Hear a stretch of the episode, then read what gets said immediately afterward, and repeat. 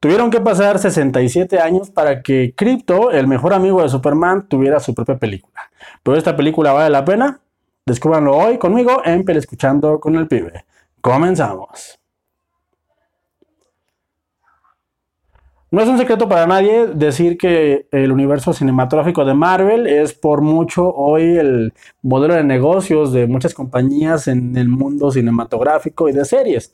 Obviamente ya lo han llevado a otro nivel y tan, tan es así que sus películas están compaginadas con las series de televisión que podemos ver en la plataforma de Disney Plus. Eh, sin embargo, hace varios años también, no es un secreto, que DC no ha logrado cuajar, no ha logrado tener de manera consistente este tipo de universo similar a, a Marvel. Y miren que lo han intentado con Zack Snyder y lo han intentado en, nuevas, en nuevas ocasiones con Aquaman de James Wan. Pero simple y sencillamente el universo no se les da, no les llega. Pero bueno, eh, entre que son peras y son manzanas, los únicos ganadores con tanta propuesta somos los espectadores. Así que en esta, en esta oportunidad nos dejaron ver una película eh, que está basada en la mascota más popular de Superman, que es Crypto el canino. Así que este, este personaje creado en 1955 por Otto Binder y por Kurt Swan, eh, que pues ha sido, eh, eh, ha sido utilizado en series, en cómics,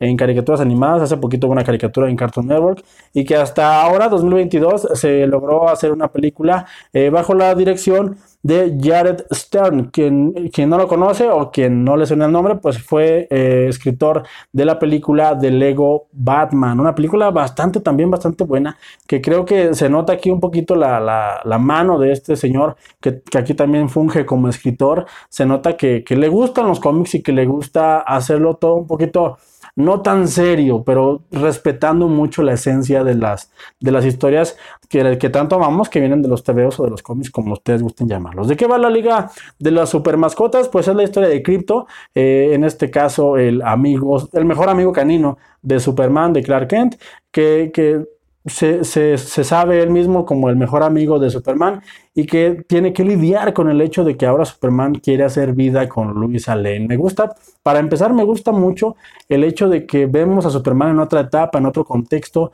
y en otra situación. Ya no aquí tenemos al Superman serio, al Superman de origen, ya no tenemos a un Superman preocupado por una gran amenaza mundial o universal. Aquí tenemos simple y sencillamente a un Superman que trata de hacer su vida cotidiana eh, y lo trata de de equilibrar con su mascota y, también con su vida personal como con Luisa Lane, que es su parte sentimental en las historias de, los cómics y de, bueno, de esta película, obviamente.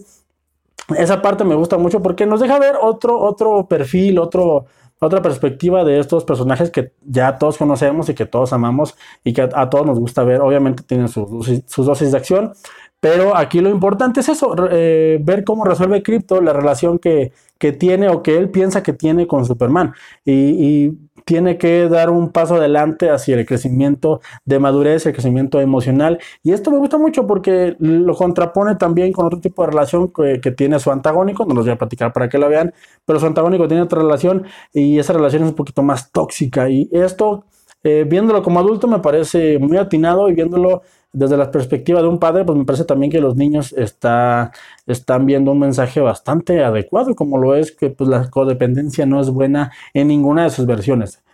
Tan es así que pues se, se desenvuelve mucho esta película, esta hora y media de, de metraje, bajo esta, esta, esta perspectiva de, tratar de lidiar con esto. Ya, ya lo había hecho Jared Stern eh, también desarrollando un poquito el personaje de Batman y qué significa ser Batman. Él lo hizo bastante bien. Y aquí, aunque no tiene el brazo potente de, de, Lego, por ejemplo, que Lego es una película espectacular, eh, que es de una manufactura, al menos en animación, bastante potente y bastante bien, bien, bien realizada. Aquí a lo mejor, si bien no es esta animación espectacular o esta animación... Eh, grandilocuente de, que te va a dejar deslumbrado, como por ejemplo a mí en mi caso me dejó el, monstruo del mar, como les acabo de comentar hace poquito.